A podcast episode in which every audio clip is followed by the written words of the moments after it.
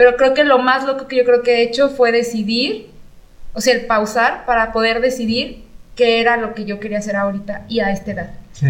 Ah, ok. Mm. Creo que para mí sí fue algo como súper, pum, o sea, que sí me para pausar, poder decidir y poder decir, voy, voy, voy por aquí ahora, aunque tenga que empezar desde cero, creo que es lo más loco. Órale.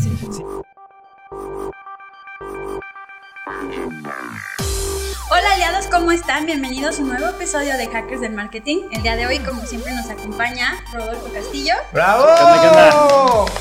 Edgar Herrera, su servidora Diana Méndez. ¡Eh! Y perdón que me pre- presente antes, pero pues la invitada le tengo que dar su, Así, su- Soy la originaria del su programa. entrada, su entrada de honor.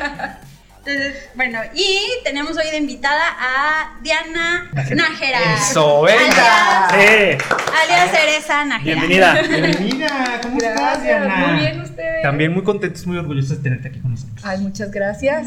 Yo también muy feliz y agradecida con ustedes de que me hayan invitado. Ay, mis No, hombre, muchas gracias. La verdad es que ahorita estamos como en una etapa de invitar como a referentes potosinos, este que Celebridades, diría yo. celebridades potosinas que hacen cosas por San Luis Potosí. Este, y bueno, qué mejor que Diana.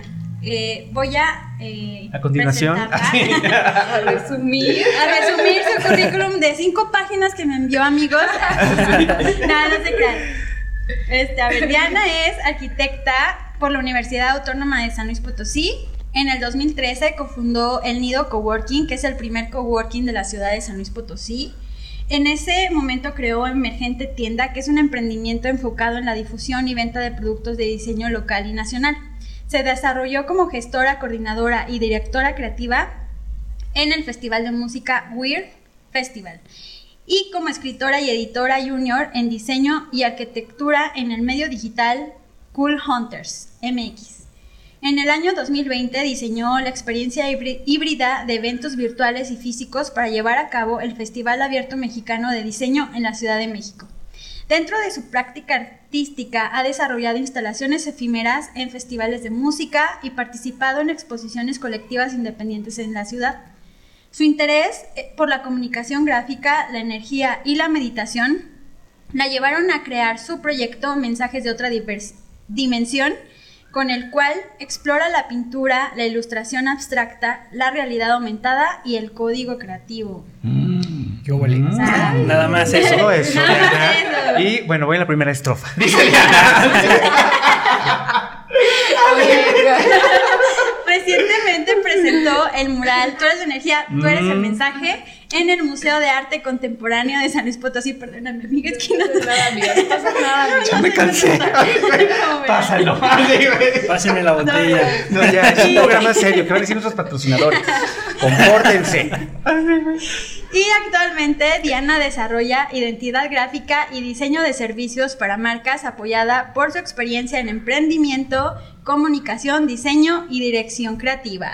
¿Qué hubo? Todo aplauso, eso, por por favor. y para, Yeah. para, para Diana, nuestra.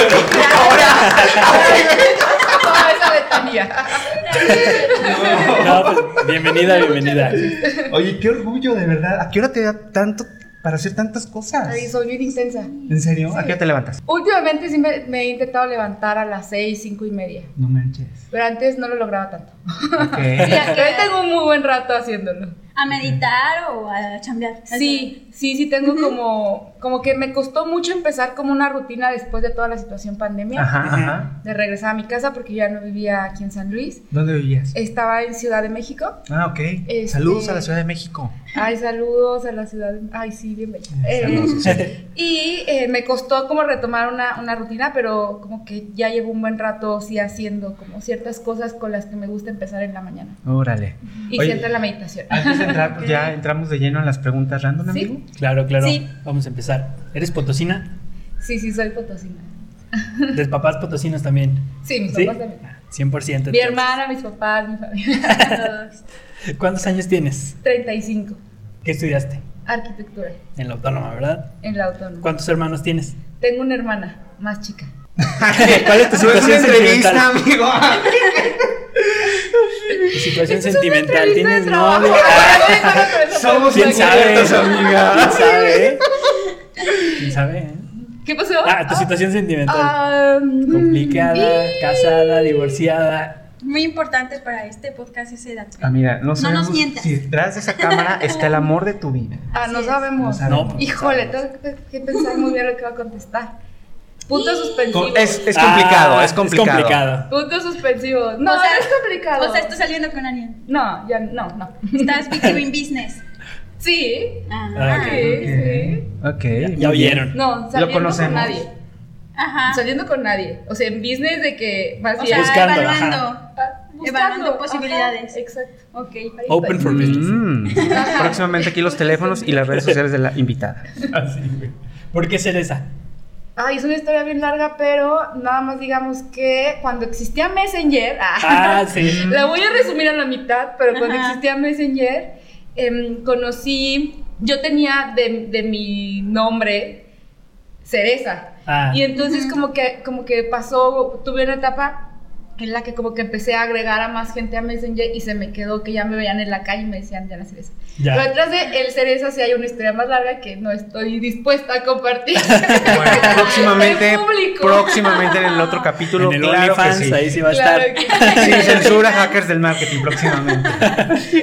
¿Cuál es tu comida favorita?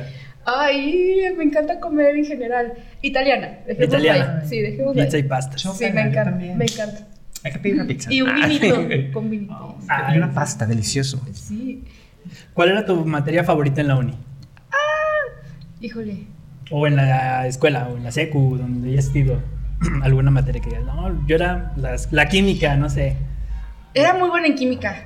pero te gustaba. Sí me gustaba, pero, o sea, no, no, no, nunca, nunca me vi ahí. Ya. Pero no, yo creo que a mí lo que más me gustaba en la, en la carrera, y no era tal cual una materia, era justo la parte del trato con el cliente y entrevistar a las personas. Oh. Porque hacemos mucho análisis de eso en arquitectura. Sí, es que tienes que saber que es- escuchar lo que quieren. Ajá, y esa parte siempre me gustó. Y había una materia como, o bueno, talleres dentro de las materias o que hablaban de... Entrevista o algo Ajá. así. Fíjate que no. O sea, Eso más es- bien como que pues, yo veía, íbamos más bien al, al- a, los- a ciertos lugares en donde ponían proyectos. Y a mí me encantaba ir y preguntar, tomarlas. O sea, como la parte de investigación, entrevista, a mí me encantaba. Ya, Me encantaba. órale. ¿Tu color favorito? Ay, yo creo que. mm, diría que el azul. Tengo, es que me encantan los colores. No puedo definir uno. Pero el azul me gusta. Identifica más. El azul marino, turquesa, Ah, ya. azul. La pizuli. No, sí, en claros. Cielo. No, en general yo creo que Celeste. claros. El Claros. azul marino no tanto, pero claros. Ah, Claro. Ok, sí. pastelitos. sí, Ok. Si pudieras aprender algo al instante, ¿qué te gustaría aprender? híjole. Así de que ya ahorita. Sí, sí, sí. O tu Yo quiero aprender a hornear. Quiero aprender a hornear. Hornear. Ajá. O sea, Sí. hacer pasteles. Próximamente. Sí, como que no sé, tengo ahí ahorita algo de que quiero, ajá. Sí, sí traigo ahí mi inquietud. Algo que podrías hacer todos los días y no te Escuchar música. todo el día. Todo el día, todos los días. Spotify ya, please. Contrátame. ¿Cuál es la cosa más loca que has hecho? Ay, no sé si es lo más loco en el sentido como lo que se percibe de locura, de hacer locuras, pero creo que lo más loco que yo creo que he hecho fue decidir, o sea, el pausar para poder decidir qué era lo que yo quería hacer ahorita y a esta edad. Sí. Ah, ok. Mm. Creo que para mí sí fue algo como súper, pum, o sea, que sí me para pausar, poder decidir y poder decir, voy, voy, voy por aquí ahora, aunque tenga que empezar desde cero, Ujú. creo que es lo más loco. Sí. Sí, sí, es difícil. ¿Tienes alguna habilidad oculta? Mm. Que se pueda decir. Y que poca gente conozca. Pero bueno, después ya no va a ser oculta, por eso Sí, ya sé. Pues no sé, o sea, yo, yo más bien creo que logro conectar y ser muy empática. Que eso puede tener un arma de doble Sí. filo muchas veces. Sí. Este, pero no, no sé si es tan oculta. No sé, como que realmente oculta no, no, no puedo pensar en algo. O algo que digan así como, que, ay, no sabía que podías hacer esto. Ay, no. No, No, vamos a avanzar No. hasta que No. no. No no, no. Ah, acuerdo. Muy bien. ¿Cuál es el mejor consejo que has recibido en tu vida? Está bien bonita esa pregunta. Sí. Pues no, no sé si fue un consejo, pero sí lo escuché de alguien que sí dije, sí, o sea, justo me llevó a tomar las decisiones que he tomado en los últimos años, que justo es, o sea, ser tú yo más auténtico y eso implica muchas cosas, Uy, sí. muchas. Entonces, es muy complicado también ser yo más auténtico si todo el tiempo estamos de cierta manera cambiando. Entonces es algo que sí intento ser y hacer. Algunas veces, obviamente, probablemente fracaso, no estoy segura, pero creo que ese consejo sí, o eso que escuché sí me marcó mucho y me hizo cuestionarme muchas cosas. ¿Qué le dirías a la última persona que besaste? Mm. Ay, Que le vaya bien, que le vaya mal. preguntas, qué bárbaro, ¿eh? Oye, disculpa, esto era una entrevista. Esto no es de- profesional. A ver, lo voy a pensar no tanto y, vi- y no, no muy bien, pero sí bien. ya, ya sé. Este, ¿qué nos faltó? Ah. No, no, no. Suficiente. que Perro. nos, nos faltó ponerle su nombre de DJ. Hasta ahí. El que entendió, entendió. Que entiende, entendió. Muy bien. Si pudieras tener un superpoder por un día, ¿cuál sería? Uy, saltos cuánticos, viajar en el tiempo. Ah, está Algo. Ah, así. ese es perrón. Buenísimo. ¿Tu libro favorito? Eh, hay un libro que se llama Cómo ser explorador del mundo. No me acuerdo exactamente del título, pero te va enseñando cómo ser más creativo. O sea, por ejemplo, te va diciendo, sal a la calle y recolecta hojas. Ah, un poco ok. como lo, lo de destroza tu diario, Ajá. Pero más como onda de explorar. Y eso, e- ese libro está muy bueno. Órale. Órale. Igual les paso bien el título y el Sí, lo compartimos. ¿Cuál es el peor trabajo que has hecho? O sea, que no te gusta. Que dices, ah, una vez hice esto y jamás lo vuelvo a hacer. Híjole, no, es, no, no, no recuerdo ahorita algo tan rápido, pero sí me tocó mucho este, en este intento de que yo no me daba cuenta, pero sí me daba cuenta, pero sí no sabía y así. A mis 20, justo hace, hice un libro. Le ayudé a alguien a imprimir un libro Ajá. y fue un súper error porque aparte yo lo imprimí con una impresora que tenía prestada y todo salía súper como desfasado Ya. y Ya. tuve que comprar no sé cuántas cantidades de tintas y no, todo mal. Este, y creo que eso es de lo peor que sí dije, híjole, no. ¿Por qué me metí en esto? Con- confiarle a la impresora. Ajá. Ay, ¿qué hice? ¿Cuál es el emoji que más usas? Ay, el que está derretido. Ah, sí, está como la Lo nada. amo, Sí. lo amo, lo amo. Sí, Por dos. sí, sí. ¿Alguna vez has tenido alguna eh, experiencia paranormal o de fantasmas? Es que no sé si esto entra en lo paranormal. Ajá. Pero hubo un tiempo de mi vida en el que yo soñaba con alguien o con cosas Sí, Ajá. y sucedía. y sucedía. Oh. Si es paranormal, No, amiga, sí. tienes poderes, Sí. es una bruja, por Mensaje.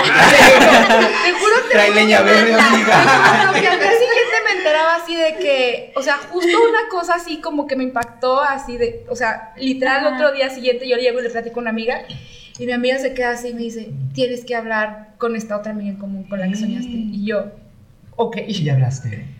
Sí, y sí, descu- o sea, el de secreto me llegó, literal. No manches. o sea, mi amiga se quedó así. Diana Vidente. ¿cómo te Ya encontramos tu otra profesión. Otro negocio, man. No, te juro, te juro que. Y me pasó varias veces como en un- una temporada de. Ajá. Pero sí soy muy perceptiva. Pero. que percibes. Ah, Aquí Soy súper Si, sueñas, si sueñas con nosotros, nos dices, ¿eh? Pero cosas buenas, ¿eh? Nada que, oye, te vas a morir, no. No, No, no, no, no, morir, no me digas. Incluso si No sueño con alguien, sí, le, sí, muchas veces sí escribo. Así de Cuando que te obviamente no digo, oye, soñé contigo. Simplemente, Ajá. oye, ¿cómo estás? Ah, Oye, ya. ¿cómo Entonces, andas? cuando reciban un mensaje de Diana, algo puede estar es pasando. porque Asústense. usted está en peligro de muerte. No, sí, no, sí. No tanto. Oigan, ya concéntrense, qué bárbaro. Si ¡Qué pudieras. bárbaro! faltan 40 preguntas más. No, ya, solo dos, solo dos. Se supone que esas son preguntas cortas, pero No, pero es que no se extiende. Si pudieras. programa, Rodolfo solo, ¿eh? De preguntas, se quiere deshacer de nosotros. No. Vámonos, Diana. Si pudieras volver a nacer y elegir el país donde nacieras, ¿en qué país te gustaría nacer? Ay, tengo dos, pero creo que uno sí le gana al otro. O sea, me gusta, mu- no he viajado a España, pero no sé por qué siempre he tenido la idea, la idea de querer ir allá. Pero Italia sí me puede, o sea, sí Mm. siento que tiene todo para todos los sentidos. O sea, me, no sé, sí, lo haría en España. Que diga en Italia. Italia. perdón. La bella Italia. Ajá. Y ya, son todas. Ah, muy bien. ¡Bravo! Muy bien, pues ahora, gracias. bueno, gracias, aquí se acabó Se acabó la entrevista. No es cierto, ahora Ah. vienen las preguntas Las preguntas. de cultura general Bueno. y de conocimiento. Sí. A ver, vamos a ganar algo por cada que Obvio. ya sí. Una cerveza. que acierte. Sí. A ver, yo tengo una pregunta para ti, Diana, y dice: Ajá. ¿Por qué decidiste estudiar arquitectura? Híjole, decidí estudiar Arqui porque yo siempre quise estudiar diseño gráfico, Ajá. pero em, en mi mente en esa edad era mucho mejor visto por las personas que tenía a mi alrededor estudiar arquitectura. Entonces como que yo llego todavía a poner la boleta de la uni, así que iba a poner diseño. Cuando estás en la fila, ¿no? Ay, Antes de pasar a la caja y estás. ¡ah! arquitectura. Y puse arquitectura. Pero, bueno, o sea, fueron, o sea, yo, yo ya estoy muy consciente de La pastilla, amigo. Sí. Eh, y sí, este, o sea, fue más como por, por la idea de lo que yo tenía que iba a ser mejor, pero sí, o sea, no, no fue como por otra cosa. Bueno, eh, em, por lo que hemos platicado, pues nos damos cuenta que eres una persona súper multifacética, ¿no? Y inquieta y te gusta como saber de muchas cosas. Sí. Eh, ¿Cuál fue tu primer proyecto saliendo de la carrera? Tengo entendido que fue el nido, ¿no? Sí, fue el nido. Es, ese, ese proyecto lo empezamos, no digo, híjole, ya fue hace tanto tiempo. No tanto, no tanto. Y la verdad fue muy exitoso. Sí, estuvo muy padre el nido. Sí. Nos gustaba muchísimo a, mis concepto. amigas y a mí que- que lo planteamos. Y sí fue el primero, pero a la par yo empiezo a ir a la tienda. Entonces como que a las dos, a la par empecé las dos cosas. Qué difícil, ¿no? Y sí, sí fue, fue complejo.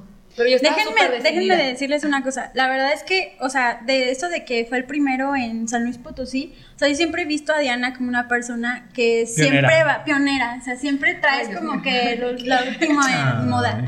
Sí, sí. Y sí. este, y sí, a mí también, yo ya había escuchado como el concepto del cowork, pero no aquí en San Luis, en la Ciudad de México, en Guadalajara y así. Sí. Y ustedes fueron los primeros que, que lo trajeron. Sí, sí, o sea, de hecho, la idea como empezó era de que iba a ser un blog. O sea, nuestra Ajá. amiga y yo hablábamos, porque en ese momento, o sea, estamos hablando de hace 15 años. No, un poquito menos. Este, eh, nosotras teníamos la idea de hacer un blog porque apenas estaba empezando como toda esta tendencia de MySpace, escribir en blogs, estaba Kiara moda. Fragni empezando a ser influencer, o sea, como que estaba este auge de estas cosas. Sí. Y ahí Ajá. me encantaba meterme a ver blogs de moda, Mm. porque siempre me ha gustado como la parte de la moda, porque siento que expresan muchas cosas. Y Que está bien chido su outfit, gente, ¿eh? Si lo ustedes lo pueden es ver. vintage. Sí. Sí. ¿Cómo que es vintage? Sí. ¿Sabe quién es? Esta era de mi mamá. Ok. O sea, súper ochentero el corte. Pero así. padrísimo. Está súper bien. Se ve padre. Sí. Este, y bueno, entonces nos gustaba, me, me gustaba mucho y en ese momento estaban pasando como varias cosas en el centro, empezando a, pasar, a pasar aquí en San Luis. Ujú, ujú. Ah, sí. Y fue cuando vi que había gente empezando realmente a hacer cosas diferentes. Entonces dijimos, hay que hacer un blog Ujú. de estas personas. Ujú. Pero eventualmente como que mi amiga un día me marca y me dice, oye, acabo de ver este concepto. Mi amiga Marta me marca y me dice, acabo de ver este concepto en Diseñadora, España, ¿no? diseñadora gráfica. Gráfica. Y me dice, son oficinas, eh, de- es como una onda de eh, oficinas pero compartidas. Y yo, ay, a ver, muéstrame más. Y así fue como que empezamos como a pensar en, en la idea de un coworking. Pero después nos sentábamos y queríamos la carta santa así de que, que tenga un café, que tenga la tienda, que tenga exposiciones. ¿Y a ti qué te gustaría que tuviera? Y juntamos otra amiga y se hizo un poco más grande. Ujú. Ujú. Entonces era un coworking con café, Ujú. expos, estaba la tienda. Y aparte Y- la renta de oficinas. Y estaba, ajá, justo estaba la renta de oficina. Ok. O- Oye, y ahora cuéntanos un poquito de Emergente, de qué se trataba este proyecto, eh, cómo lo Bien padre. construiste y cómo fue el modelo de negocio. Sí. Emergente también empezó porque en ese momento antes de yo salir de la carrera, eh, un exnovio tenía una tienda de ropa. Entonces yo lo acompañaba mucho a Guadalajara por, a surtir y por cosas. Y pues a mí me encantaba viajar uno a Guadalajara Sí. porque está bien padre. Sí. Y dos, Saludos a Guadalajara. Saludos a Guadalajara.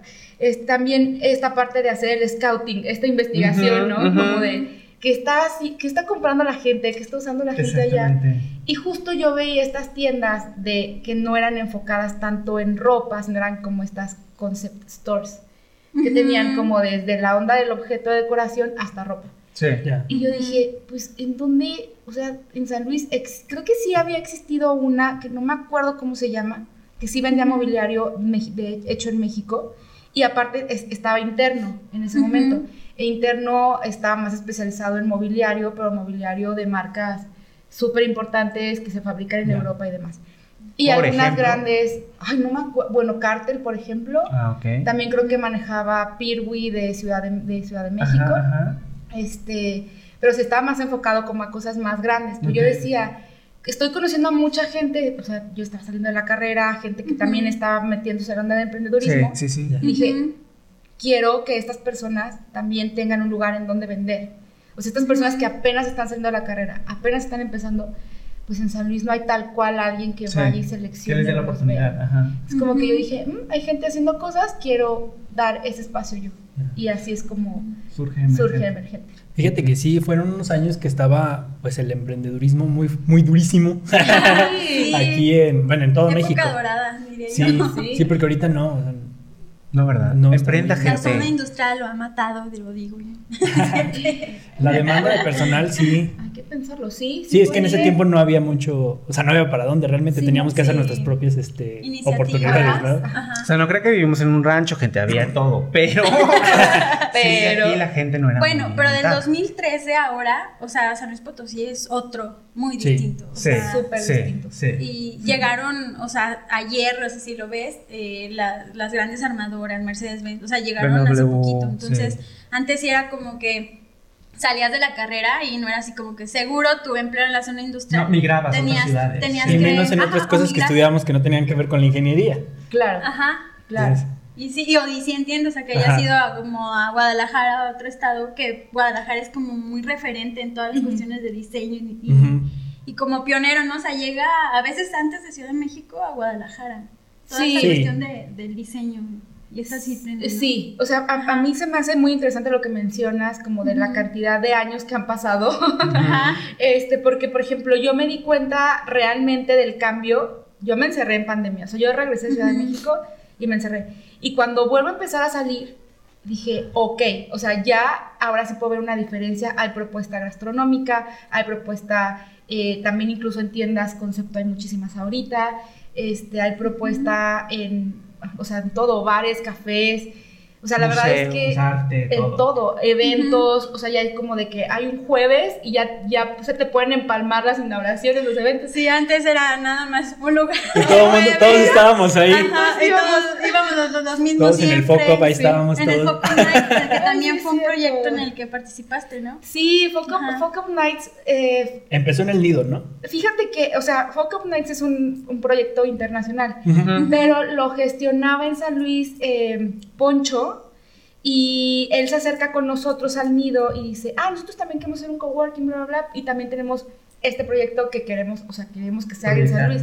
Y le dijimos, pues hay que hacerlo en el nido, o sea, unámonos todos, hagámoslo Claro. aquí. Ujú. Y, y empezamos a hacer como este equipo que gestionaba y hacíamos las presentaciones y buscábamos a las personas para que se presentaran en Folk Up Nights. Y súper padre, porque era hablar de emprendedurismo y cómo la regaste y qué no hacer y qué sí hacer. Sí, estaba Se ponía bueno. Oye, ¿y qué Sí. sucedió con ese concepto? ¿Por qué ya no siguió?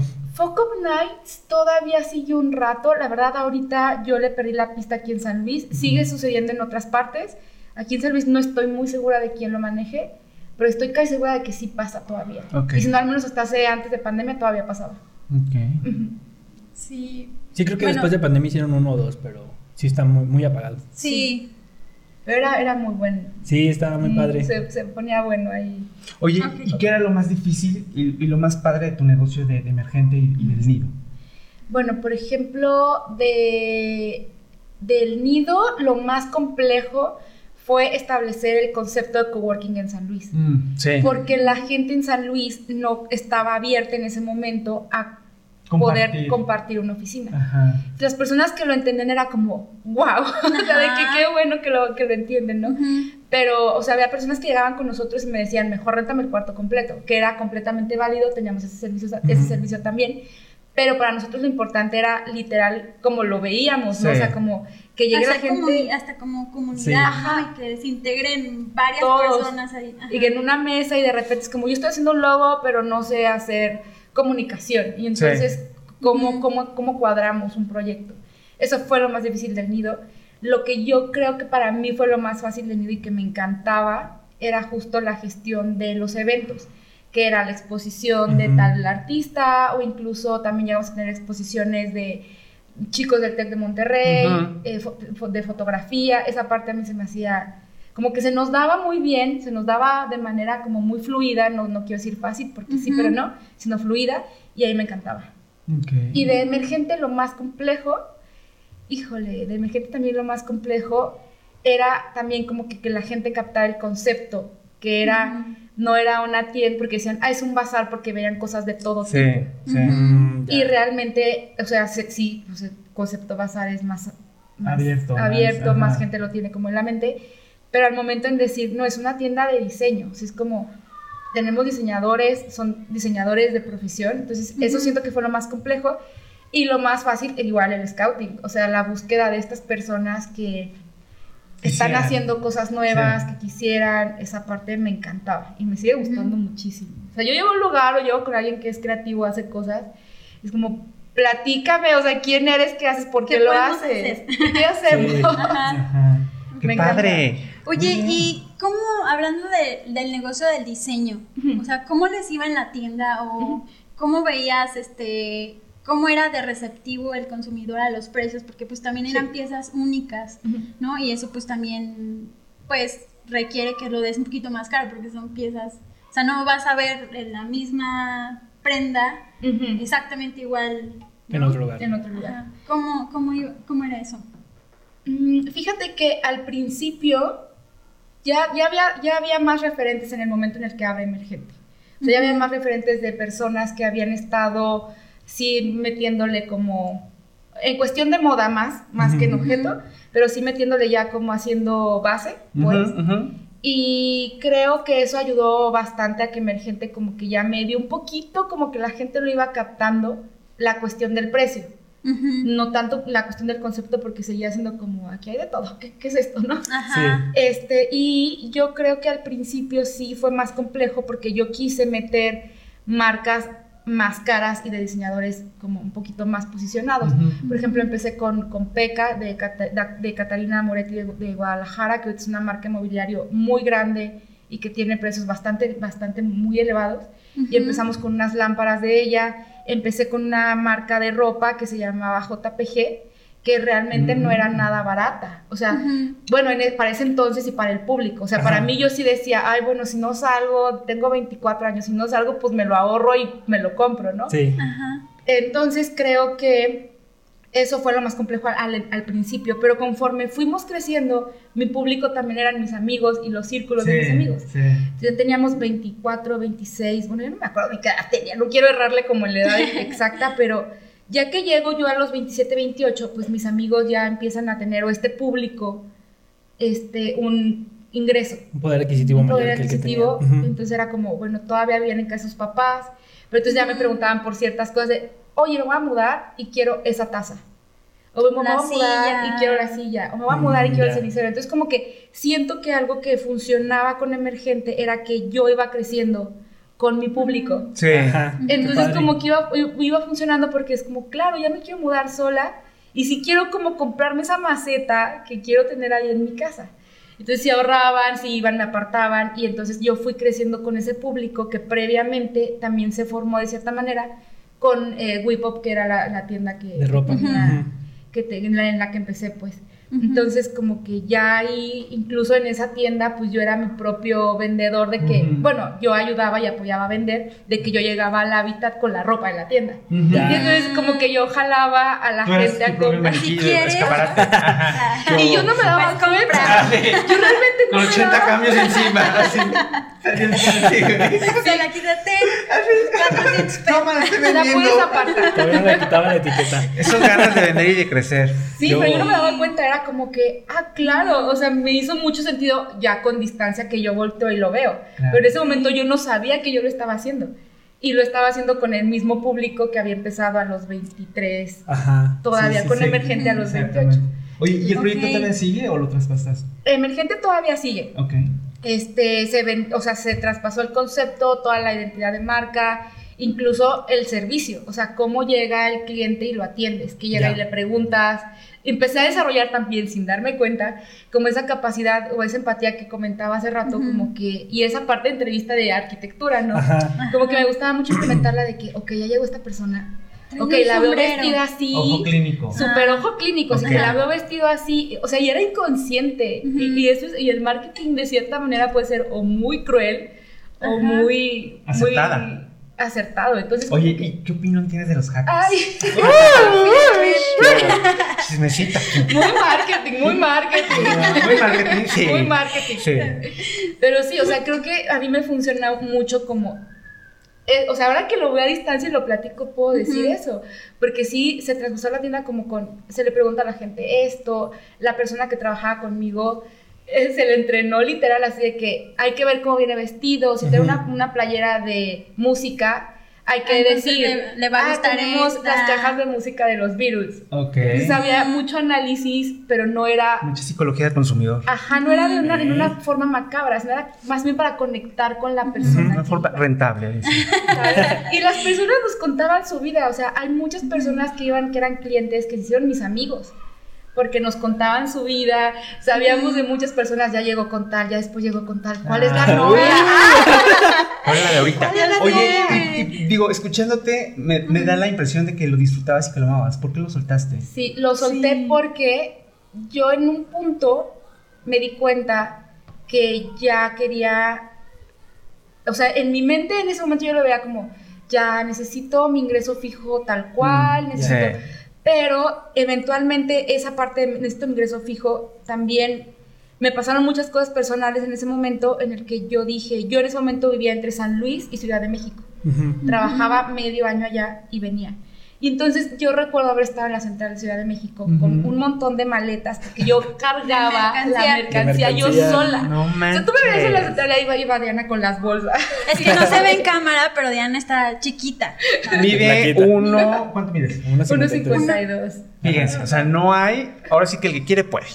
No hay excusa. Sí, no, y cargaba las macetas, metía todo en las, o sea, y yo decía, ¿cómo le hago? Pues la arrastro, o sea, no me importaba. Entonces yo estaba en la, en la central y me acuerdo de haber visto a mucha gente que solo llegaba con su mochila. Ajá. Y yo dije, es que yo ya quiero ser esa persona. Yo ya solo quiero viajar con mi mochila y con mi compu y mis audífonos y fin. Y entonces ahí fue Este, ¿qué cuando dije, necesidad? Ah. ya estoy cambiando, algo está cambiando en mi mente. Sí. Incluso empecé a despojarme de muchas cosas. O sea, empecé a desprender y creo que puedo decir que el decirle adiós a la tienda como que me enseñó muchas cosas de Soltar, aprender a, a aprender liberar. O y a ir como- soltando y decir, ya se acabó una etapa Ajá. y estoy en otra onda. ¿Y te costó como cuánto tiempo, o sea, pasó de que empezaste a sentir este ruido? Porque todos hemos pasado eso, o Claro. sea, todos Sí, en algún no. Todos empleados. En algún momento. Claro que sí. No mientes por convivir. Soy muy apegado ¿te a las recuerdo? cosas. Como Sí. emprendedor, sí. Sí, o sea, siempre llega un punto en el que dices, ya, o sea, Estoy harto. Es, es, difí- Sí. es bien difícil. Siempre. Es cierto. O sea, Sí, para yo creo que fue un proceso de un año, nueve meses.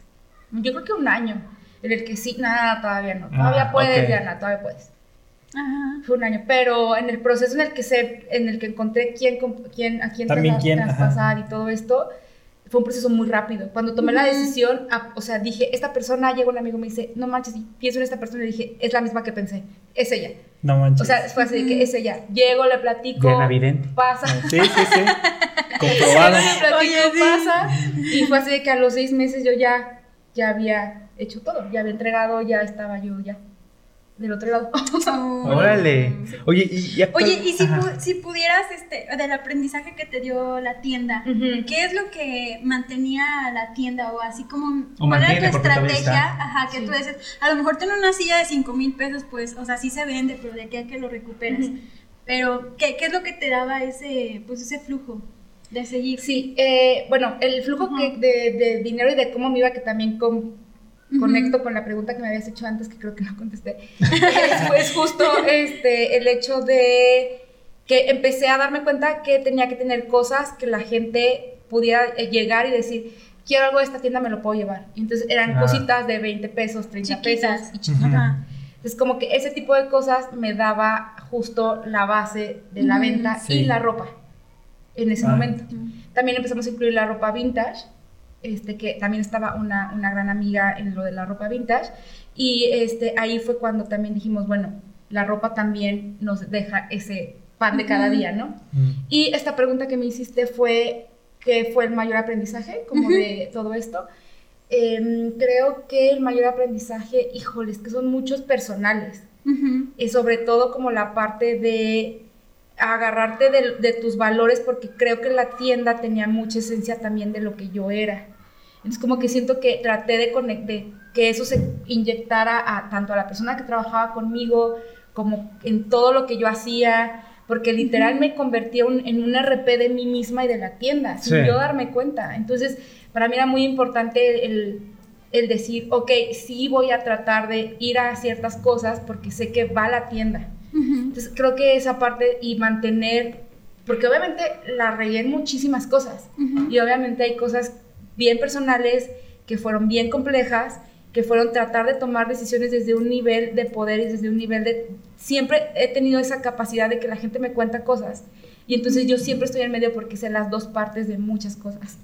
¡Au! Entonces siempre estoy en medio Vaya, sé las vaya, partes de vaya. muchas cosas y es como cómo emites un juicio o cómo emites una opinión respecto a, a algo que sabes dos partes. Ujú. Y creo que esa parte a mí me dejó, mm, o sea, como que de, de fueron, e incluso con los clientes que iban, que les platico que, Que se hicieron amigos. ajá, y que de repente yo sabía dos historias, como, oh, ¿qué, qué hago con esto? Tanta información que me llega. Entonces, creo que empecé a tratar de decir, ok, ¿qué es lo que yo también, o qué es lo que yo apoyo, o lo que no apoyo?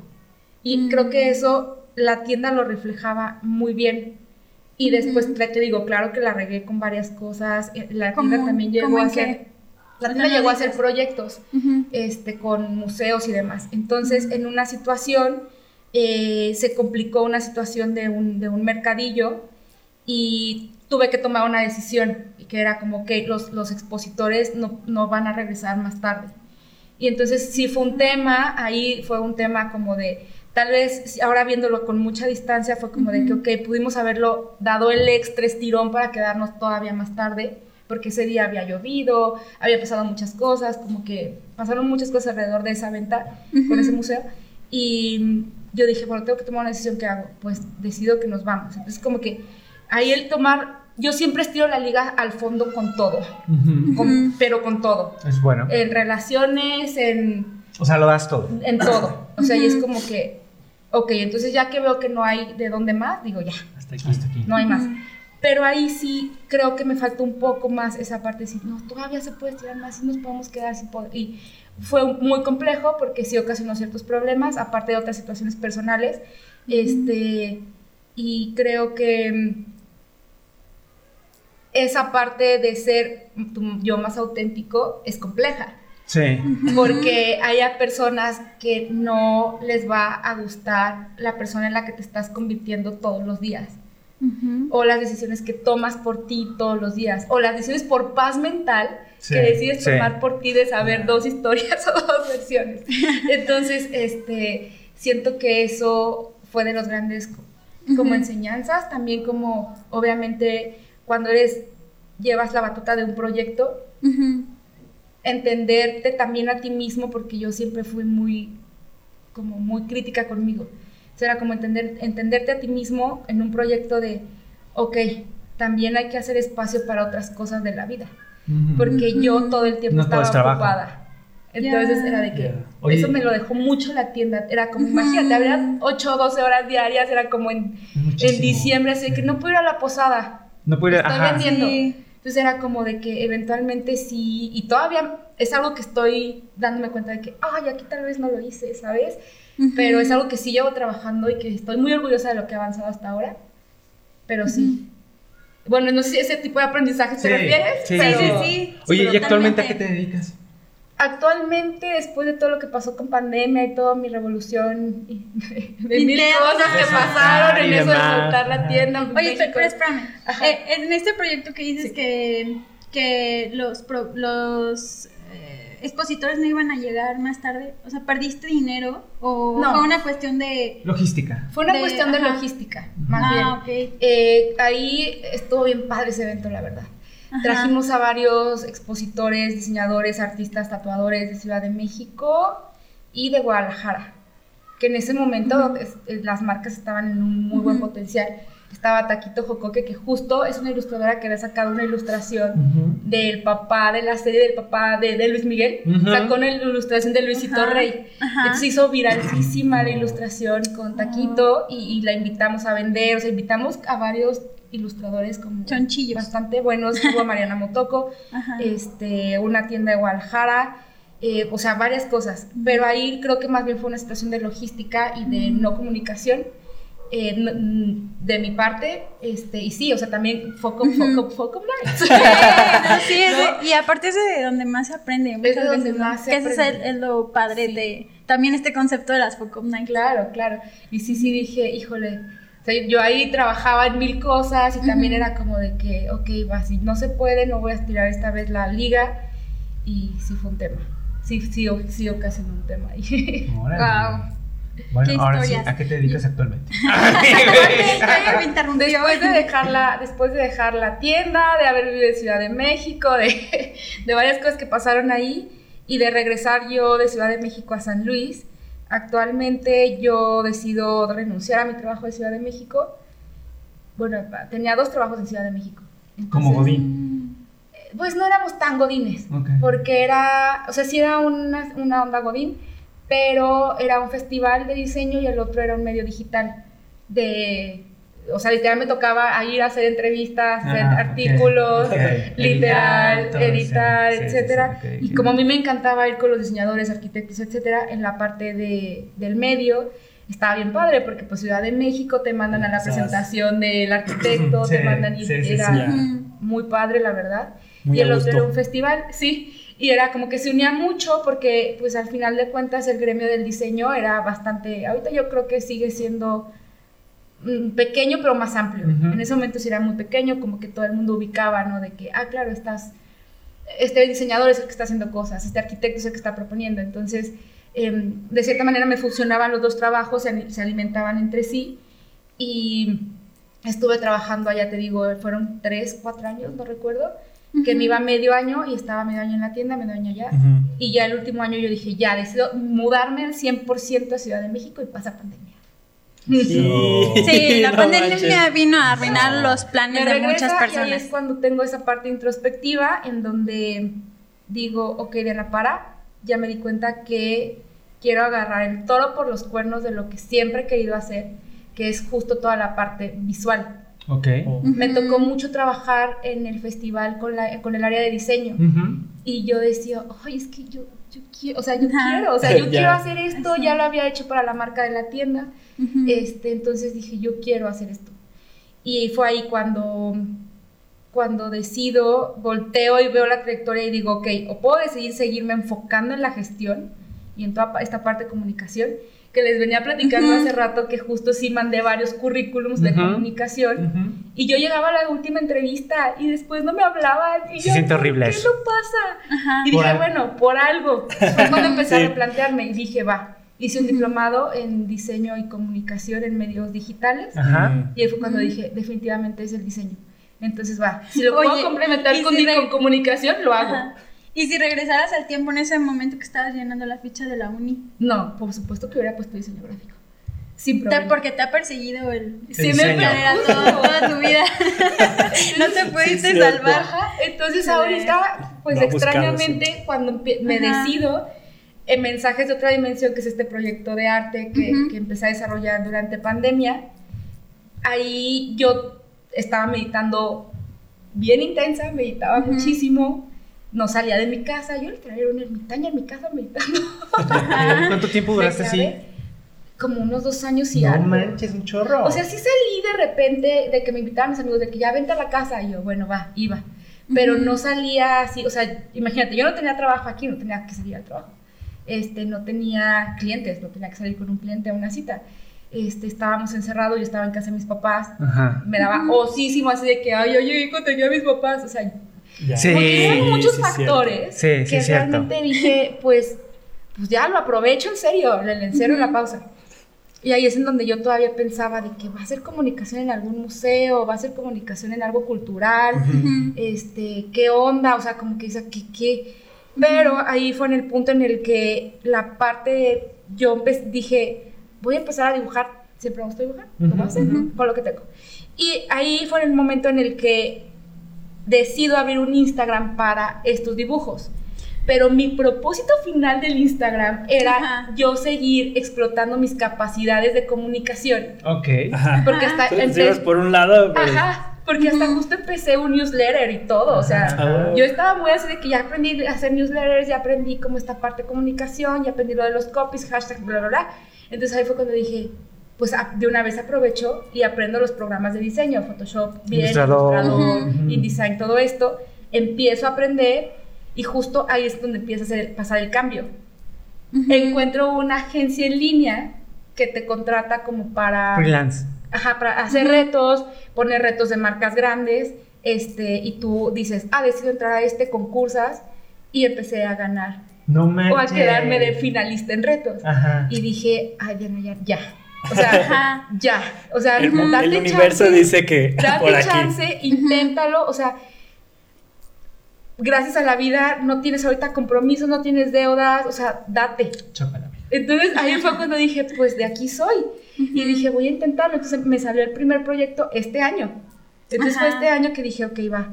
Lo entregué, todo bien y dije... ¿Podemos saber el nombre del proyecto o algo del proyecto? No, porque todavía no está publicado. Pero promesa que lo vienes a decir. ¿Es aquí de San Luis o es un hotel? Es de Ciudad de México. Órale. Y es un hotel boutique. Oh. Entonces, pues te digo, entran personas, concursan y seleccionan. Sí, sí, claro. Y entonces dije, ay, y empecé a mandar más, ya no quedaba tanto, quedaba como finalista y ahorita ellos también lanzaron otro proyecto para, esa misma empresa lanzó otro proyecto que también quedé como finalista, ahorita están viendo cuál de los tres gana. Este, ah, entonces, pero ha sido un reto porque es como, va, es práctica. Pero yo la práctica la veía con mensajes de otra dimensión. Yo no pensaba que iba a terminar en un proyecto de arte. Ajá. O sea, yo realmente lo veía en ese momento como de, me va a servir para practicar lo que yo quiero hacer.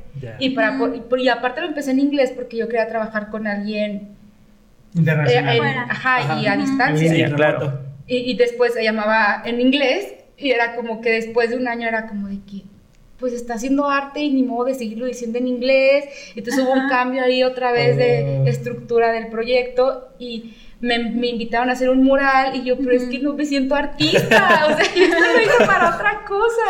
Y empezaron a pasar cosas por el medio, la parte del arte y por la parte de diseño y comunicación. Que de hecho es el tema este, para, finalizar la entrevista, ese es el tema que queríamos platicar contigo. O sea, ¿qué onda eh, con el arte? Digo, creo que todo lo que has hecho de arquitectura a lo mejor te da un ojo distinto a un diseñador gráfico o sea, que no estudiar, ajá, convencional. Y, o sea, por, eso, por ejemplo, ahorita dijiste que ganaste un proyecto para un hotel boutique. A lo mejor tus conocimientos en arquitectura te hacen diferenciarte y entregar un trabajo diferente. Íntegro.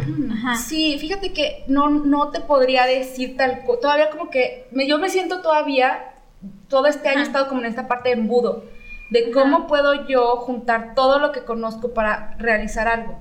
Ya tengo más o menos la idea de lo que quiero hacer, que, incluye la parte de la meditación, como que ya lo tengo más bajado, este, pero eh, en este sentido siento que estoy todavía ahí tratando de meter, bueno, estudié Arqui y, fíjate que justamente salió un proyecto de un parque infantil aquí en San Luis, este, que va a abrir próximamente, no sé si puedo decir, ese sí puedo decir. Sí, dilo, todo. y, y con ellos fue, fue muy, muy padre trabajar con, con, el cliente porque el cliente justamente buscaba un diseñador que no le mandara tal cual la propuesta de luego tarjeta de presentación, bla, bla.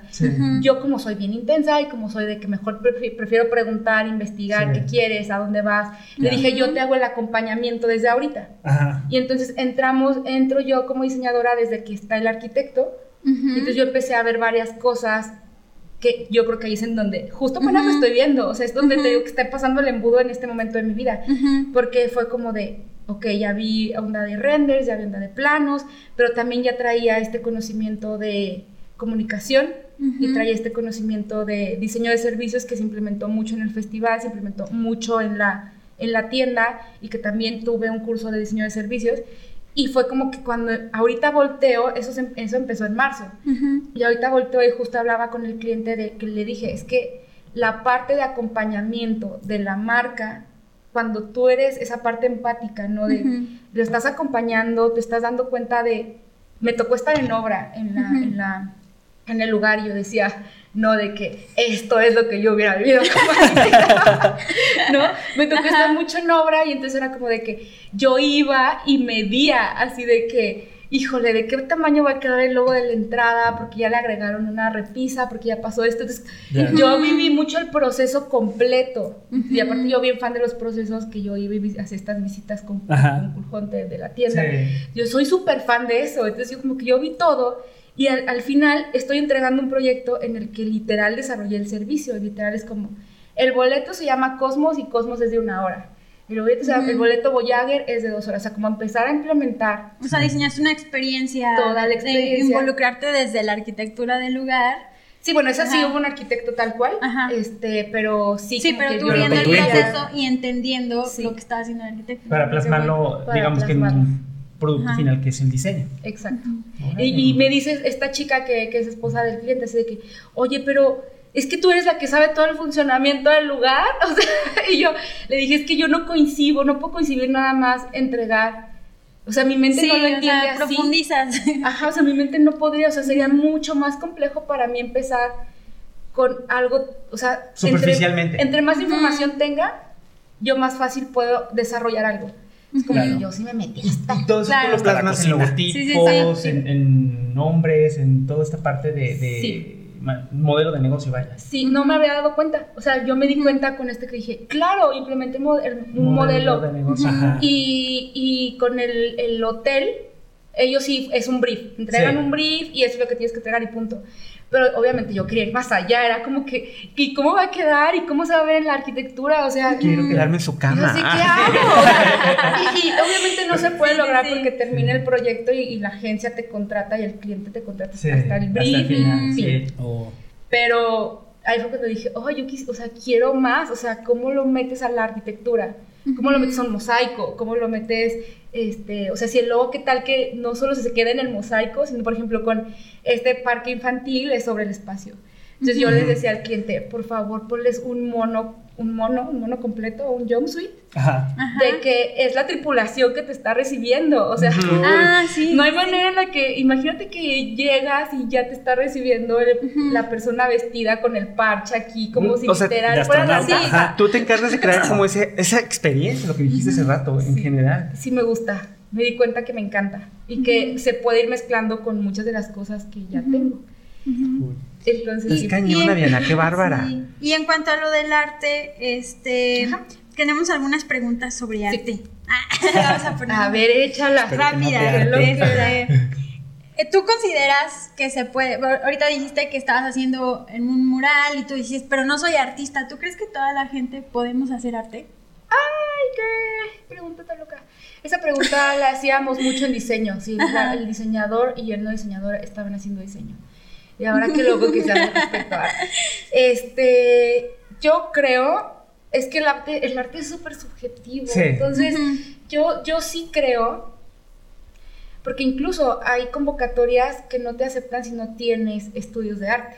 ¿no? Y, y Cosa yo que está ahora- mal, ¿no? Yo ahora lo veo y digo, es que no creo, porque yo sí, yo sí creo que estamos en un momento después de pandemia, sí creo que sí vino a romper un montón de paradigmas, y para mí el arte, sí, yo sí creo que lo puede hacer cualquier persona sin estudios exactamente de arte, pero, Con pasión. pero, ajá, se necesita como literal, si hay ciertos entendimientos que yo creo que sí debería de haber, sobre todo el arte yo creo que tiene que ser crítico, o tiene que haber como un, un concepto detrás. Y es algo que yo no, pues, yo no pensaba hacer arte con mensajes de otra dimensión. Entonces yo no tenía un concepto tan sólido como lo que me pasó después de hacer el mural. Dije, es que tengo que empezar a tener un concepto más sólido. Y si es la parte de que yo medito y a partir de ahí me llega como, como que, no, no, no es tal cual el dibujo, pero me llega la inspiración, pues mi, mi, mi concepto va a partir de la meditación y tiene un trabajo de tres años.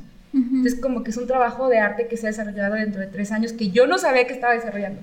Entonces hay un trabajo probablemente no de que yo sepa pintar o de que yo sepa, porque estuve en clases de pintura y siento que era malísima. Yo, De como, las bolitas y los Oye, palitos. espérame, cuando me ofrecen un mural es como de que, pero yo ni siquiera siento que pueda pintar un, un lienzo. Entonces, por eso sí creo, yo desde mi experiencia, mi experiencia, no, no en un sentido de que, desde mi experiencia yo creo que la persona que se lo propone sí puede ser artista, mientras tengas algo que decir y que comunicar.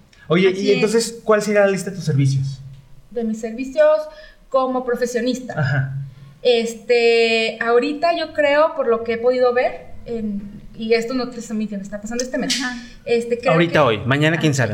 ya, ya no me voy a, me voy a volver a ser arquitecta. Este, no, yo creo que este sobre todo el diseño de experiencia, Ajá. que me encanta, Ajá. La parte de identidad de marca, Ajá. este que incluye desde el logo hasta también cómo comunicas o esta voz que tiene también la marca. Ajá. O sea, quién te va a estar hablando como sí, marca. sí. ¿Cómo te va a, recibir la persona que va a estar en tu estableci- establecimiento? Sí. Este, o sea, yo me podría volver loca con las aplicaciones gráficas, me encantan, pero a veces sí el cliente dice, bueno, segunda etapa, ¿no? sí. Ajá, sí, sí, sí. Este, y eso sería otra.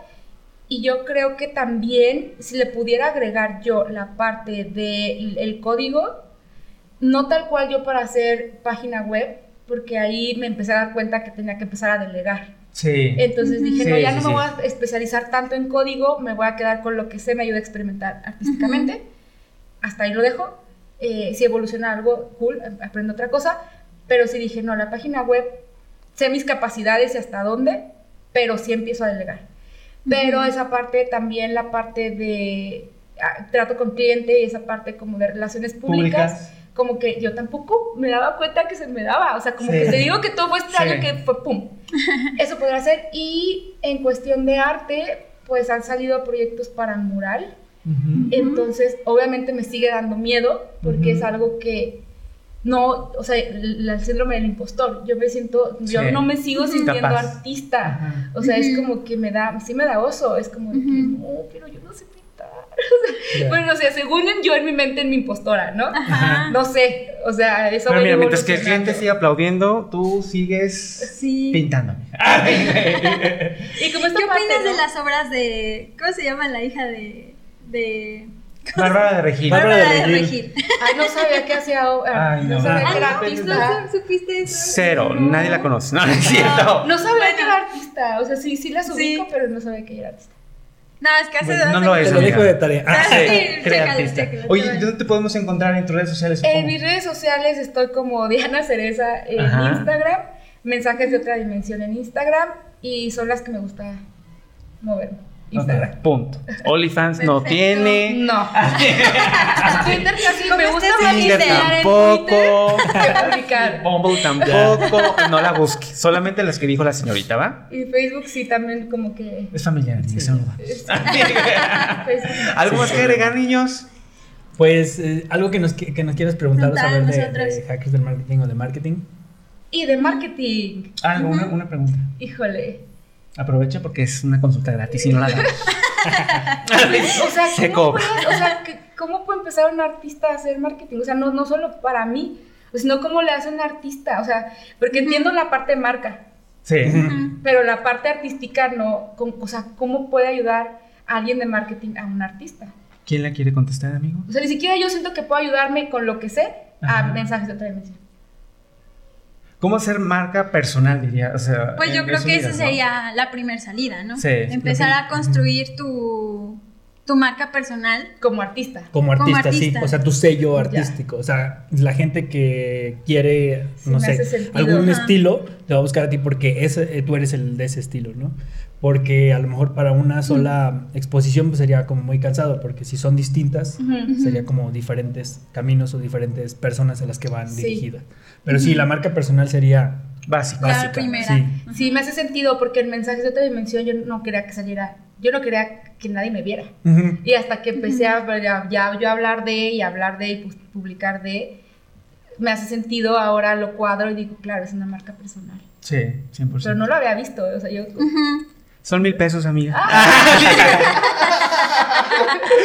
Oigan, pues muchísimas gracias. El tiempo vuela, Sí. muchachos. El tiempo al aire dirían por ahí, ¿verdad? Nos faltaron, varias cosas, pero espero que En otro- venir en otro- en una Tienes que siguiente. venir después Ajá. de que ya tengas como tu proyecto ya más grande, más establecido y todo. Por Sí. supuesto, se los prometemos. Cuéntanos si tienes alguna colaboración próxima, este, tu mural eh, Todavía sigue está, ¿verdad? ya lo... en el Mac. No, el mural ya no está.